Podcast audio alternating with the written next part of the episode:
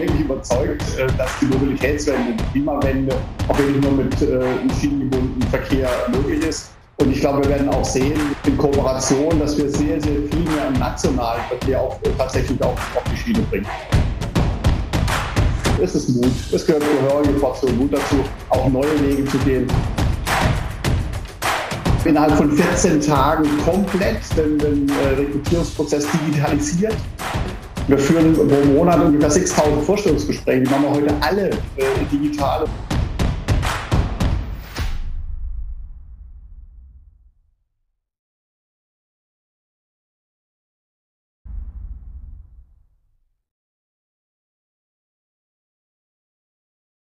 Ja, heute gibt's eine neue Change Rider bzw. Change Sitter Folge mit dem lieben Martin Seiler, äh, dem äh, Vorstand Personal und Recht bei der Deutschen Bahn. Äh, lieber Martin, äh, großartig, dass du dabei bist vor der Deutschen Bahn Logo Wall. Großartig. Grüße nach Berlin. Ich grüße dich sehr herzlich. Ich glaube, du bist in München. Ja, danke. Ähm, du, jetzt sind wir hier den, ich glaube, 13., 14. Monat hier im, äh, mit Corona am Kämpfen. Erzähl mal so aus Deutscher Bahn, äh, Personalvorstandssicht, ja, wie sind denn so die letzten 14 Monate bei euch gelaufen? Also vor allen Dingen die Innensicht, Mitarbeiter, Team und vor allen Dingen ähm, genau das klassische Fahrgastgeschäft, äh, Logistikgeschäft. Also wie, wie, wie hast du so die letzten 14 Monate erlebt? Ich versuche mal ein paar Sekunden zusammenzufassen. Das ist äh, echt eher über ein Jahr im Krisenmodus, äh, Pandemie. Ich äh, bin auch verantwortlich im Vorstand äh, für den Krisenstab bei der Bahn. Und ich kann mich noch gut erinnern, im Februar letzten Jahres, einem Wochenende, wurde der erste Zug äh, Brenner angehalten, weil zwei junge Frauen drin saßen mit Corona-Verdacht. Und dann wurde ja das erste Dorf in Italien isoliert und ab dem Zeitpunkt, seitdem sind wir in 24-7 Krisenstab unterwegs. Da geht es in erster Linie natürlich um Gesundheit, Gesundheitsschutz und um Mobilität aufrechterhalten draußen. Und natürlich, äh, was wir auch sehr schnell gemerkt haben, uns hat die Krise natürlich auch wirtschaftlich sehr, sehr hart getroffen und mit dem müssen wir entsprechend umgehen. Das heißt, wir müssen einerseits in der Krise gucken, dass wir mit den wirtschaftlichen Folgen umgehen und gleichzeitig aber auch gucken, dass unsere Zukunftsthemen nicht beschädigt werden, also die Mobilitätswende, die starke Schiene, also all die Dinge. Und das ist seit einem Jahr doch auch mitunter teilweise recht anstrengend, aber ist für uns das Ziel, dass wir es einfach schaffen, gesund zu bleiben und die Mobilität aufrechtzuerhalten. Verstanden. Ähm, klingt optimistisch, finde ich gut. Ähm, lass ein bisschen mal über Zahlen sprechen. So jetzt, wenn ich das letzte Jahr anschaue, so Güterverkehr, kann, hast du da eine Zahl im Sinne von x Prozent runtergegangen, Personenverkehr? Also wie, wie hat sich das Jahr für euch entwickelt? Also rein zahlentechnisch. Ja, das hat sich halt schon brutal getroffen. Also in der ersten Welle, wenn man den Fernverkehr nimmt, äh, da haben wir nur noch 10 Prozent äh, der Fahrgäste gehabt. Im, Im Regionalverkehr war es zwischen 40 und 50 Prozent. Bei Cargo haben uns 40 Prozent gefehlt. Und wenn wir jetzt aktuell drauf gucken, da sind wir immer noch bei 30 Prozent beim Fernverkehr. Also es ist schon erheblich, was uns da äh, die äh, Corona-Pandemie beschert hat. Also es ist schon krass. Ja, ich sehe es ja selbst an mir. Ich bin seit 16 Jahren, habe ich nochmal nachgerechnet, Bahncard 100 Kunde. Ja, also Deutsche Bahn Forever, sag ich immer. Und äh, ich habe natürlich jetzt meine letztes Jahr nicht verlängert. Ne? Also das, äh, äh, das ist natürlich klar, weil ich mir denke, okay, äh, virtuell kriegst du es irgendwie äh, dann doch hin. Und äh, irgendwie, ich selber habe mir gedacht, ich will jetzt irgendwie auch gar nicht mehr so reisen und so wegen, äh, wegen Ansteckung und Co. Wie ist denn so deine Prognose, die, die nächsten zwölf Monate? Wie wird sich das entwickeln? Also in Deutschland vor allen Dingen jetzt für euch gerade im, im Personenfahrgeschäft? Du bist einer der wenigen, der die Bahncard 100 jetzt nicht mehr hat. Die treuen Kunden sind uns wirklich treu geblieben. Äh, und gerade für die, die viel unterwegs sein müssen, äh, ist es natürlich wichtig, äh, auch heute wichtig, dass wir die Mobilität aufrechterhalten. Und das ist auch einer unserer, unserer Kernthemen.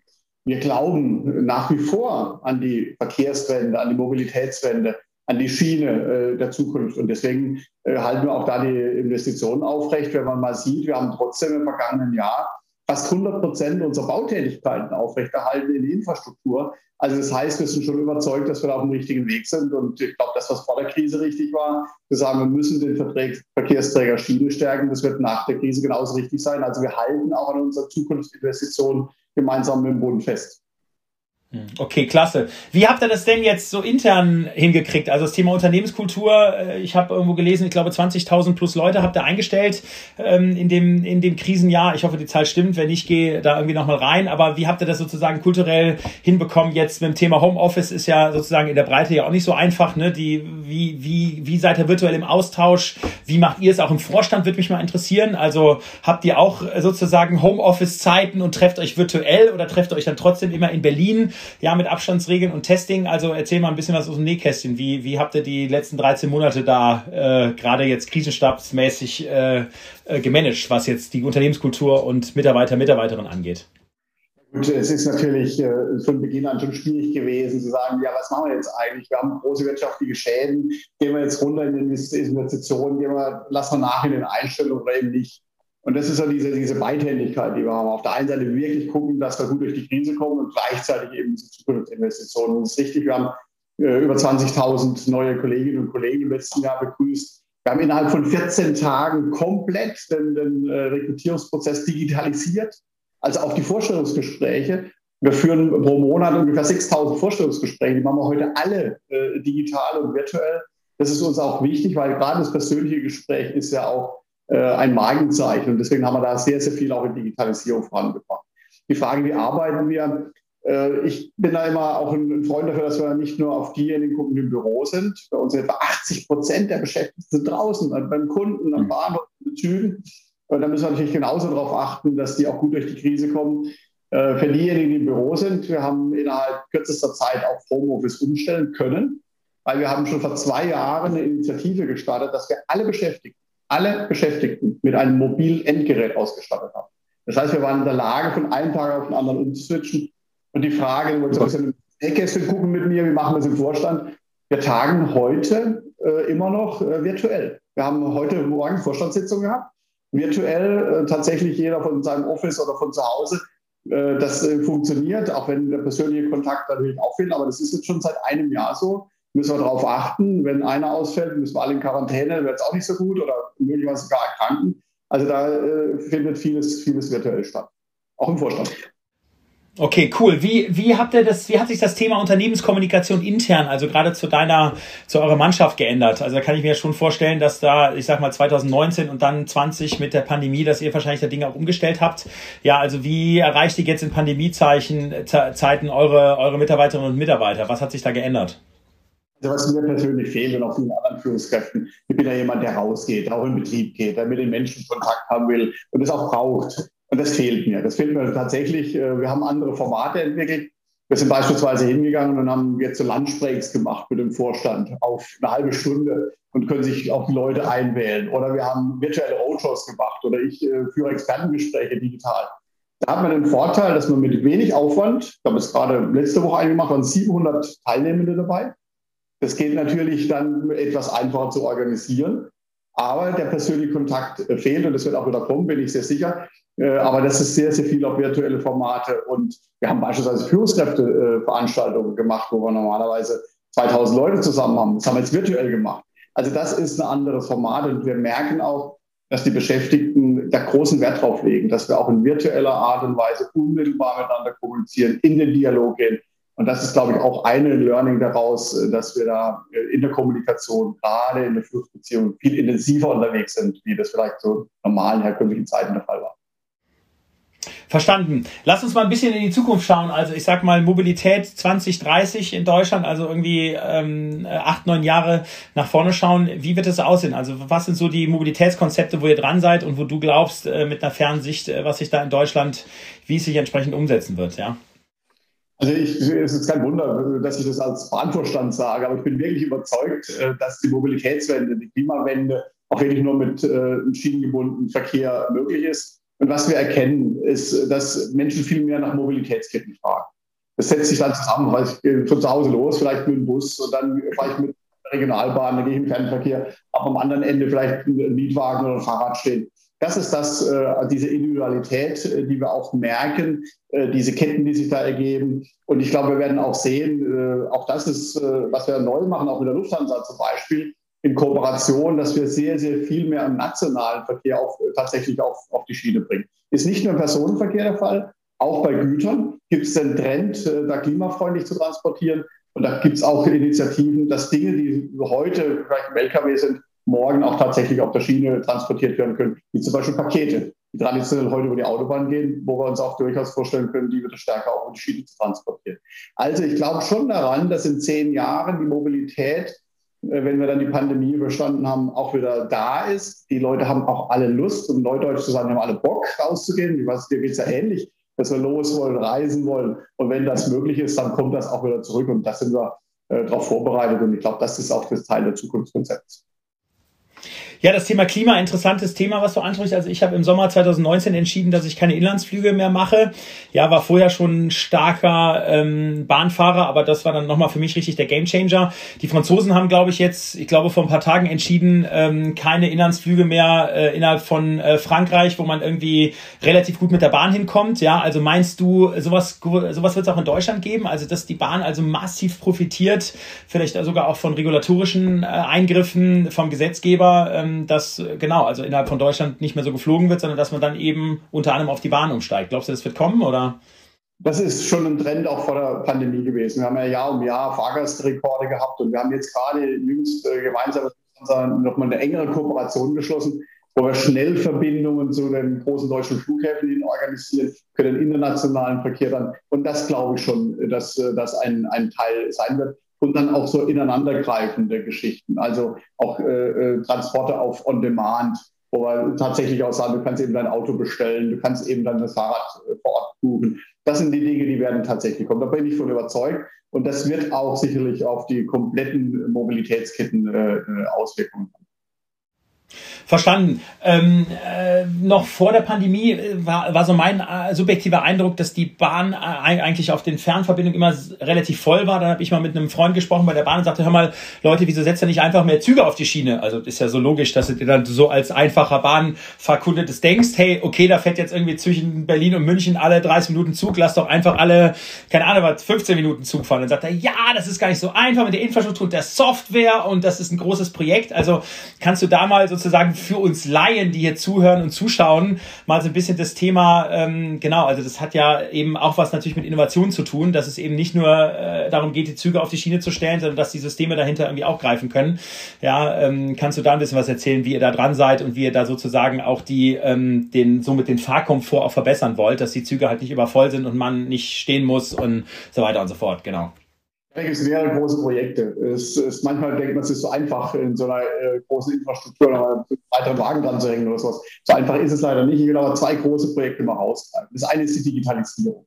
Also wenn wir die Schienennetz und die Fahrzeuge und die, die ganze Signaltechnik mehr digitalisieren können, können wir natürlich auch die Kapazität erhöhen. Das heißt, die Zugfolge kann dichter werden. Also ich kann da tatsächlich mehr auch tatsächlich auf so einem Netz abwickeln.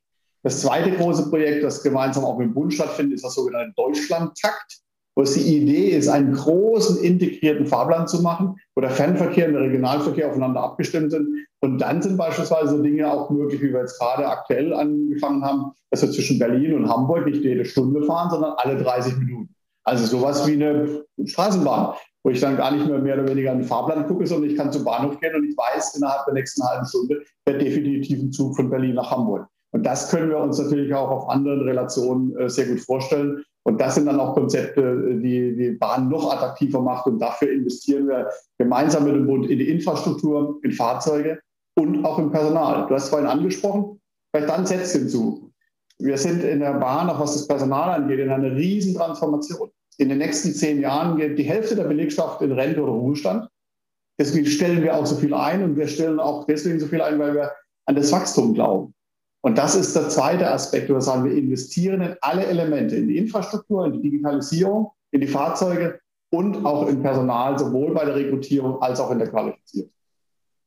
Verstanden. Was sind für dich die wichtigsten Kompetenzen, die sozusagen Mitarbeiterinnen und Mitarbeiter in Zukunft haben müssen? Gibt es da, gibt's da welche, die du jetzt direkt rausfeuern kannst? Also in so einem äh, integrierten Betrieb, wie wir das sind, ich glaube, da muss man übergreifendes Verständnis haben, wie so eine Eisenbahn funktioniert wie die Räder ineinander greifen, wie die verschiedenen Komponenten zusammenspielen. Und das ist sicherlich ein Punkt. Es gibt auch viele, die zu uns kommen, äh, gerade auch Jüngere, auch Akademiker, äh, aber auch in technischen Berufen, die sagen, ich möchte Teil äh, dieser äh, Verkehrswende sein, ich habe da Lust zu, äh, es macht einen Sinn, äh, da reinzugehen. Und das ist auch der Punkt, da muss Lust zu haben, Teil dieses Mobilitätskonzeptes zu sein. Und dann ansonsten, ganz ehrlich, Philipp, wir haben 500 unterschiedliche Berufe bei der Bahn. 500. Das heißt, da ist auch ein breites Spektrum für jeden eigentlich was dabei. Äh, und insofern ist es auch toll. Äh, und dann vielleicht nochmal eine große Zahl rausgehauen. Bei der Bahn sind die Zahlen alle groß. Wir haben pro Jahr 400.000 Menschen, die sich bei uns bewerben.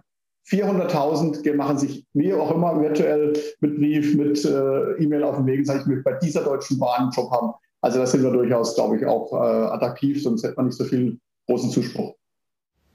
Verstanden. Du hast eben das Thema Rente und Verrentung ähm, angesprochen, dass auch viele Arbeitnehmerinnen und Arbeitnehmer ausscheiden. Ähm, jetzt im Zuge der Innovation, jetzt reden wir mal über autonomes Fahren. Ne? Also wenn jetzt so der klassische Lokführer, ja, wenn man jetzt vielleicht da Richtung 20, 30, 35, 40 schaut, ja, ähm, da könnte man ja sagen, okay, der wird dann vielleicht nicht mehr so gebraucht oder die Lokführerin vielleicht auch nicht mehr.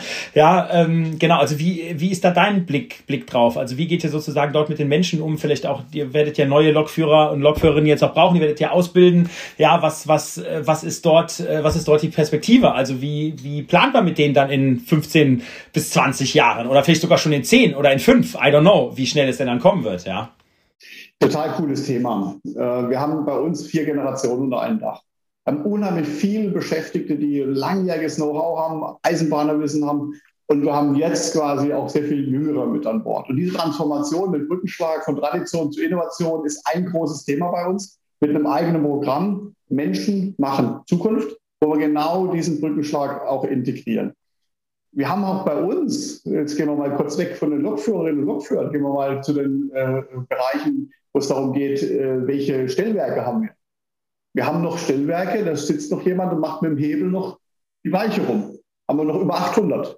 Und haben am anderen Ende der Generation voll digitalisierte Stellwerke.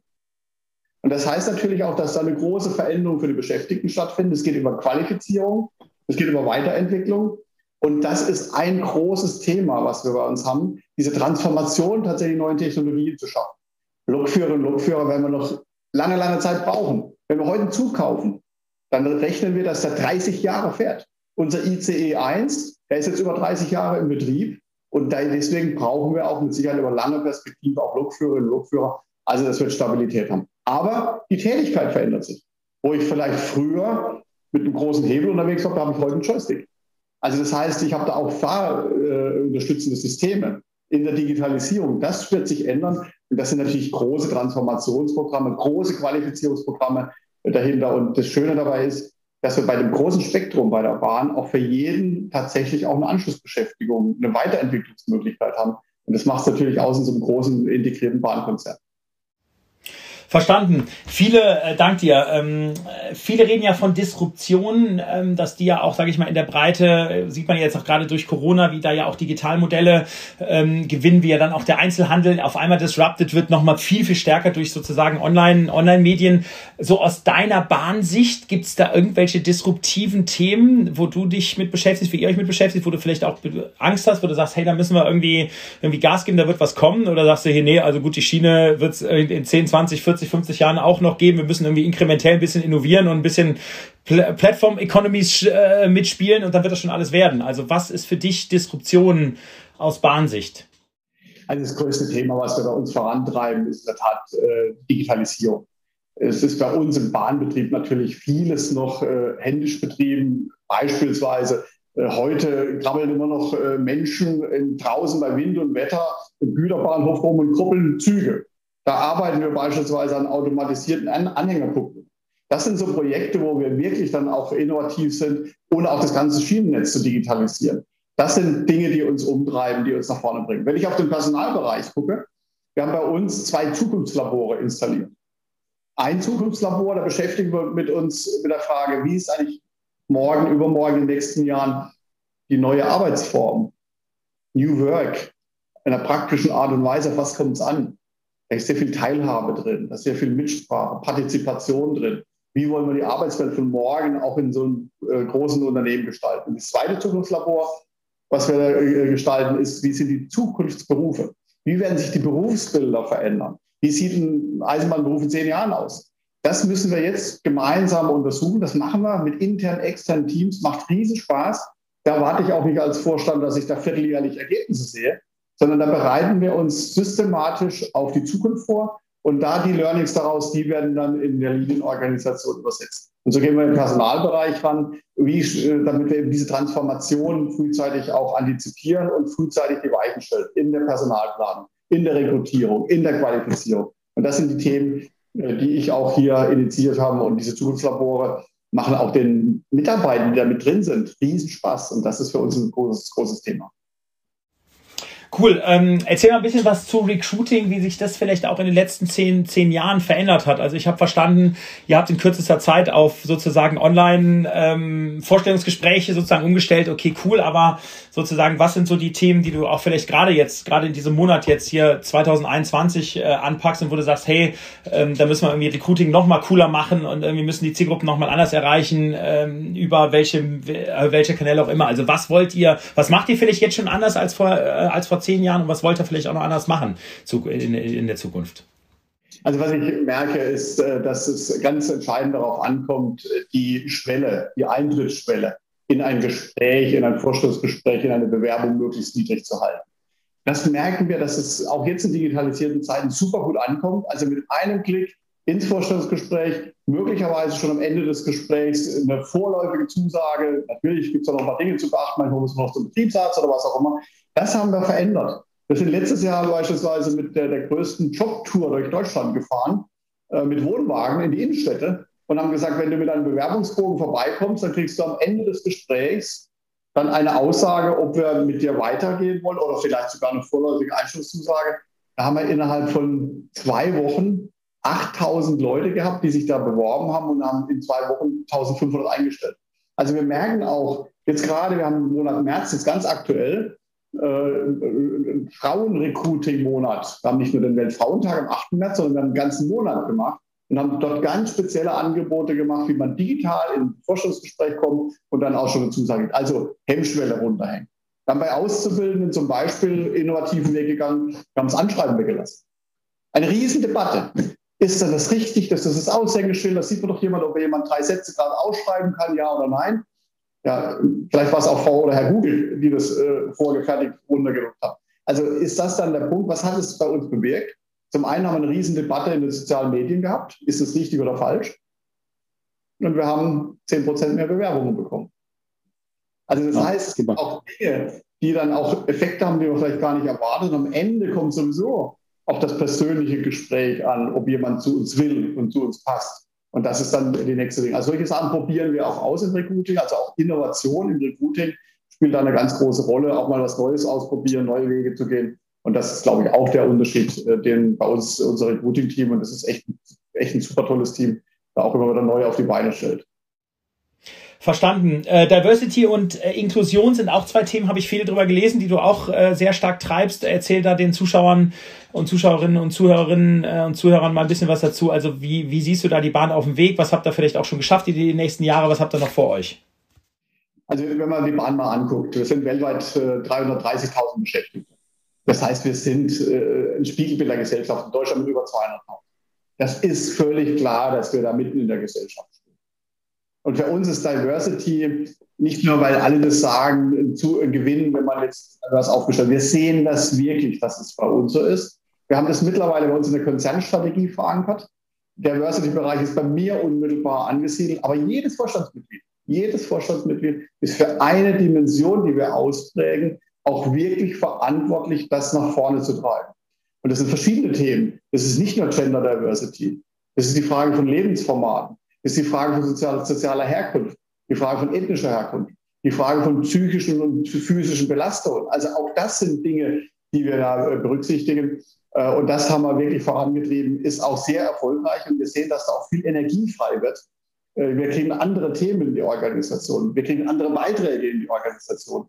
Und das haben wir nach vorne gebracht und werden wir noch weiter, weiter ausbauen, weil uns das auch zunehmend erfolgreich macht. Da sind wir gemeinsam als Vorstand insgesamt wirklich überzeugt davon.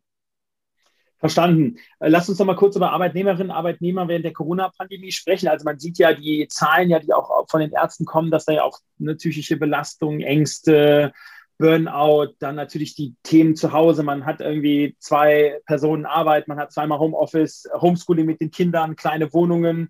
Ja, ähm, also das sind ja sozusagen große psychologische Belastungen äh, und, und, und, gerade bei eurer Arbeitnehmerinnen und Arbeitnehmerzahl ja auch, sage ich mal, höchst relevant. Was, was habt ihr da gemacht die letzten 12, 13 Monate, um nicht nur zu hören, was gibt es für Themen, sondern auch den Mitarbeiterinnen und Mitarbeitern zu helfen in der Not oder bei ihren Ängsten oder bei sonstigen sozusagen eher psychologischen Themen, die man jetzt nicht so einfach sieht, Arm gebrochen gibst und okay, alles klar, kannst jetzt irgendwie mal nicht arbeiten, bist krankgeschrieben, sondern ähm, wo ihr versucht, den, versucht habt, den Menschen zu helfen. Kannst du da, da, da ein paar Beispiele oder Geschichten erzählen?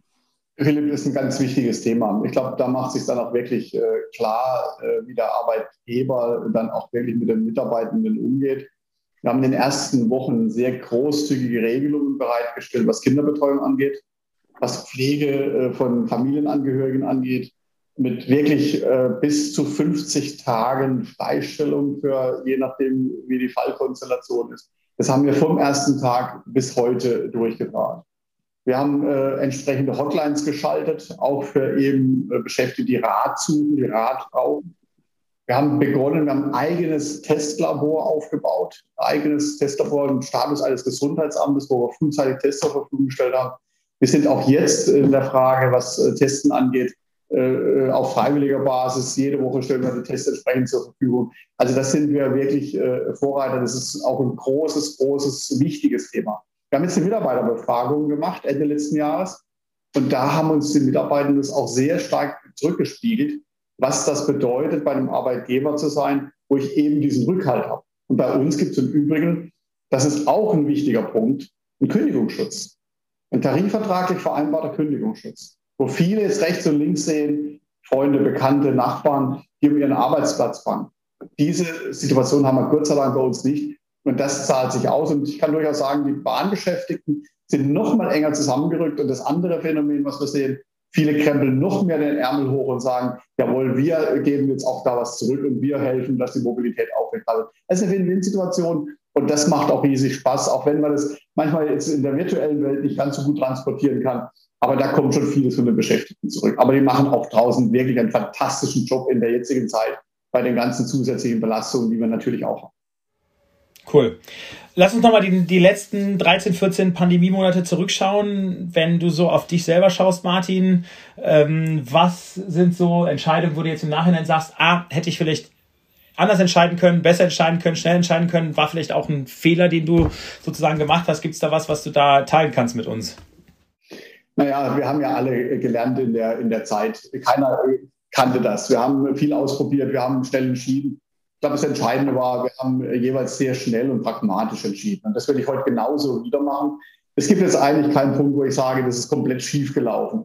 Klar kann man das eine oder andere, wird man vielleicht im Rückblick anders machen, aber das ist wirklich eher nicht äh, trivial, weil wir gucken ja alle, und das muss ich jedem, auch den politischen Entscheidungsträger zugutehalten, keiner hat damit Erfahrung. Jeder tastet sich da voran. Und wenn man sagen kann, wir haben nach bestem Wissen und Gewissen gehandelt, dann ist es, glaube ich, auch in dieser äh, Zeit richtig. Und was wir tun müssen gemeinsam, ich glaube, wir müssen umsichtig sein, umsichtig miteinander, äh, gerade in der jetzigen Phase. Und was ich so ein bisschen mit großer Sorge betrachtet habe, ist so die ein oder andere äh, Spaltungsdiskussion, die wir hatten. Und da muss man voll dagegen angehen. Also so nach dem Motto, die im Homeoffice sind, die draußen äh, und die, die jetzt äh, irgendwo im, im äh, Warmen sitzen und die Führungskräfte und die Männer und die Frauen. Das, das ist ein Punkt, der mich umtreibt, auch gesellschaftlich, dass wir da den Zusammenhalt bewahren. Und das ist für mich so ein Punkt, wo ich auch sehr, sehr stark darauf achte, dass wir da Haltung zeigen. Haltung ist für mich da das Wort. Äh, und äh, das nehme ich auch so ein Stück weit noch stärker mit in die nächste Phase, jetzt, in der wir jetzt gerade uns hineinbewegen. Verstanden. So, jetzt darfst du selber den äh, Werbeblock Martin Seiler machen. Und zwar, du bist CHRO des Jahres 2020, bist du ausgezeichnet worden. Warum? Ja gut, das ist äh, im Prinzip eigentlich ein Werbeblock äh, für mein Team, äh, weil das ist nie einer allein. Ich bin natürlich total stolz, muss ich auch sagen, dass ich diese Auszeichnung bekommen habe. Aber die haben wir fürs bekommen, weil in dem Jahr ist ja wahnsinnig viel gelaufen. Wir haben das Thema der Pandemie gehabt mit Krisenmanagement. Wir haben gleichzeitig äh, die starke Schiene nach vorne gebracht. Wir haben die wirtschaftlichen Themen angeguckt. Also diese Vielfalt, diese Beidhändigkeit, von der ich gesprochen habe. Ich glaube, das macht es aus. Und ich habe auch wirklich ein tolles Team, aber das geht auch nur in beide Richtungen. Und insofern habe ich das gerne fürs Team, aber auch für die Deutsche Bahn entgegengenommen und natürlich auch mit einer gehörigen Portion Stolz dabei. Klar, gerne.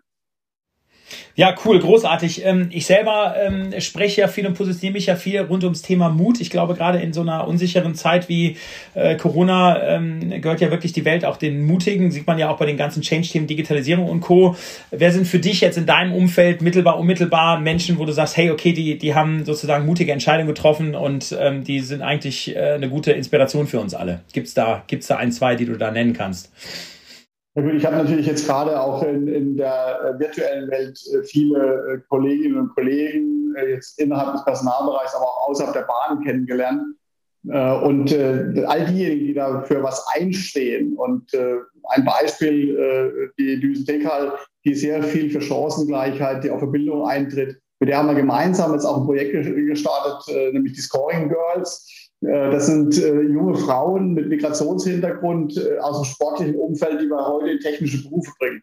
Und das so, so, solche Themen anzugehen, was Neues zu machen, das mit, auch mit Leuten außerhalb der Bahn zu gestalten, das finde ich äh, super toll, super cool. Wir haben das ausgeschrieben, haben sich in zwei Wochen 50 junge Frauen äh, beworben und die machen jetzt bei uns eine Ausbildung.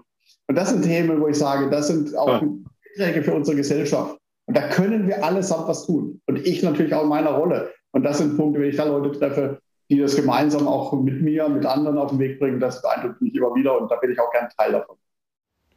Cool. Ja, Martin, kommen wir zu den Change Rider Standardfragen am Ende. Ähm Deine Scheitergeschichte, gibt's die? Ja, also bist du gescheitert die letzten 15, 15 Jahre im Job? Du hast ja sozusagen da ja bei der Deutschen Post warst du tätig, bei der Deutschen Telekom tätig, jetzt bei der Bahn. Gibt's du was, okay, einen Scheitermoment, den du aktiv teilen kannst und vor allen Dingen, wo wir jetzt alle draus irgendwie gelernt haben, wo du draus gelernt hast, im Sinne von Build, Measure, Learn, wirklich, wirklich besser machen? Naja, also ich habe äh, jetzt Gott sei Dank nicht die Situation, dass ich irgendwo komplett äh, gescheitert bin. Da gibt es sicher mal die eine oder andere Geschichte, wo man äh, schmunzeln kann, wo man Learnings hat, wir sind ja alle auch im großen Change-Prozess. Äh, wir sehen jetzt so ein bisschen T-Shirt, ich bin im Anzug und der Krawatte, da tauchst du mal plötzlich irgendwo auf, denkst du, hoppla, jetzt bist du da irgendwie so old-fashioned unterwegs. Also da verändert sich auch das eine oder andere. Das ist jetzt vielleicht ein bisschen, bisschen äh, äh, schmunzelnd, aber ich glaube, man muss es auch mit Humor nehmen. Man muss auch die Veränderung mit Humor nehmen. Äh, und das war was ganz Entscheidendes gesagt, Philipp. Es ist Mut. Es gehört gehörige Portion Mut dazu, auch neue Wege zu gehen. Und wir müssen auch, und das sagen uns auch unsere Beschäftigten übrigens, wenn wir merken, dass das nicht so gut läuft, dass wir das auch schneller mal wieder wegnehmen und nicht, äh, wie wir so schön sagen, totes Pferd einfach weiter reiten. Und da, glaube ich, dürfen wir auch noch eine Portion mehr Mut haben, auch mal Dinge wieder abzuknipsen und merken, das brennt jetzt doch nicht so, wie wir es uns vorgestellt haben. Da, glaube ich, kann man noch ein bisschen, ein bisschen agiler werden. Aber es gibt jetzt bei mir, Gott sei Dank, äh, jetzt auch in den Zeiten, ich war bei wirklich vielen Transformationen mit dabei. Ob das die, die, Privatisierung der Post war, ob das äh, die Integration des Telekommunikationsmarktes äh, zwischen Festnetz, Online, äh, Mobilfunk oder jetzt diese große Transformation bei der Bahn. Und das ist das, was mich auch antreibt, was ich gerne mache. Und da lernt man immer. Da ist man nie zu Ende, weil es sind viele Dinge, die kann man eben äh, zum ersten Mal machen und äh, kann nicht irgendwo abschreiben. Aber es hat einen großen Vorteil. Man kann gestalten. Man kann gestalten und nicht nur einfach weiter so. Und das ist das, was mich antreibt. Und da darf man auch gerne mal so kleinere oder mittelgroße Fehler machen. Ja, cool. Ähm, ja, also du, Change Rider ist ja das Format, wie du ja weißt, der mutigen Macher und Macherinnen, ja, die die Zukunft gestalten ähm, wollen. Gibt's da ein, zwei, die du jetzt nominieren würdest, wo du sagen würdest, hey, die würden eigentlich super zu dem Format passen? Ja, das sind eben keine Leute, die Negativgeschichten erzählen, die bashen, die sich irgendwie, keine Ahnung, was die sich verstecken, sondern die mutig nach draußen gehen und ähm, sozusagen die Menschen inspirieren, ja, in dem Wandel entsprechend aktiv zu werden. Ähm, genau, wen gibt's da? Wen kannst du nominieren? Da gibt es viele, die jetzt auch gerade äh, diese Transformation äh, nach vorne bringen in unterschiedlichster Form. Wir haben uns letztes Jahr zum Beispiel mit äh, einem Professor der Mobilitätslehre äh, getroffen, der seit 30 Jahren Mobilitätsforschung macht, total irre. Äh, dann äh, haben wir mit den verschiedenen Generationen uns ausgetauscht, wo ich sage, da treibt jemand auch das Thema voran. Und da gibt es natürlich die ganzen Reihen, wie du sie machst, Etienne Onaran und andere, die dann auch unterwegs sind und auch die Transformation äh, nach vorne bringen. Und das sind für mich äh, coole Typen, coole Leute. Ich habe mich jetzt gerade vor kurzem äh, mit einer äh, Gruppe zusammengeschlossen, wo es um das Thema Haltung geht, um das Thema gesellschaftliche äh, Positionierung. Und das sind Punkte, wo ich sage, da mache ich gerne mit. Äh, und daneben bin ich auch noch, und das gehört auch dazu, im sozialen Umfeld engagiert. Wir haben bei der Bahn ein eigenes Programm, das nennt sich Ehrensache wo wir ehrenamtliche Kolleginnen und Kollegen unterstützen. Äh, und ich bin auch äh, im, im sozialen Umfeld äh, damit tätig, wenn es darum geht, um Integration oder um junge Menschen, wo vielleicht einiges schiefgelaufen ist, eine Ausbildung heranzuführen. Und da ist jeder Einzelne, ganz ehrlich, der das schafft, ist ein kleiner Held, eine kleine Heldin. Und die mit zu unterstützen, das sind für mich, was wir sagen, die Helden des Alltags oder die Helden, die wir vielleicht gar nicht auf der großen Bühne sehen. Und das macht mir am meisten Spaß, da mit einen Beitrag leisten zu dürfen. Cool, Martin, dank dir. Last but not least, dein Appell für die Zuschauer und Zuschauerinnen, ähm, der Mut macht für die Zukunft, der dich jetzt auch gerade besonders in diese, in diese Corona- und Pandemiezeit passt. Also ich glaube, äh, wir sollten äh, wirklich äh, nach vorne blicken. Ich bin nicht derjenige, der sagt, es muss jetzt alles so bleiben, wie es jetzt aktuell negativ ist. Wir werden wieder rauskommen, wir werden wieder im Café sitzen, wir werden uns wieder treffen, wir werden verreisen, wir werden wieder coole Dinge gemeinsam machen. Also da aufrichtig, mutig bleiben, zuversichtlich bleiben und vor allem gesund bleiben. Das ist das Wichtigste, glaube ich, jetzt. Und dann äh, mit äh, entsprechenden Mut nach vorne gehen, das brauchen wir alles. Insofern ist Change Rider auch das richtige Format, zu sagen, wir wollen mutig äh, nach vorne gehen. Martin, vielen Dank äh, für die tollen Worte. Viel Inspiration, viel Wandel. Großartig. Mach weiter so. Grüße nach Berlin. Und ich freue mich, wenn wir uns dann hoffentlich bald auch mal wieder physisch persönlich äh, treffen und die Hände schütteln können. Vielleicht in 2022. Let's see. Alles Gute. So machen wir es, Philipp. Schöne Grüße nach München. Alles Gute, bleib gesund. Bis bald.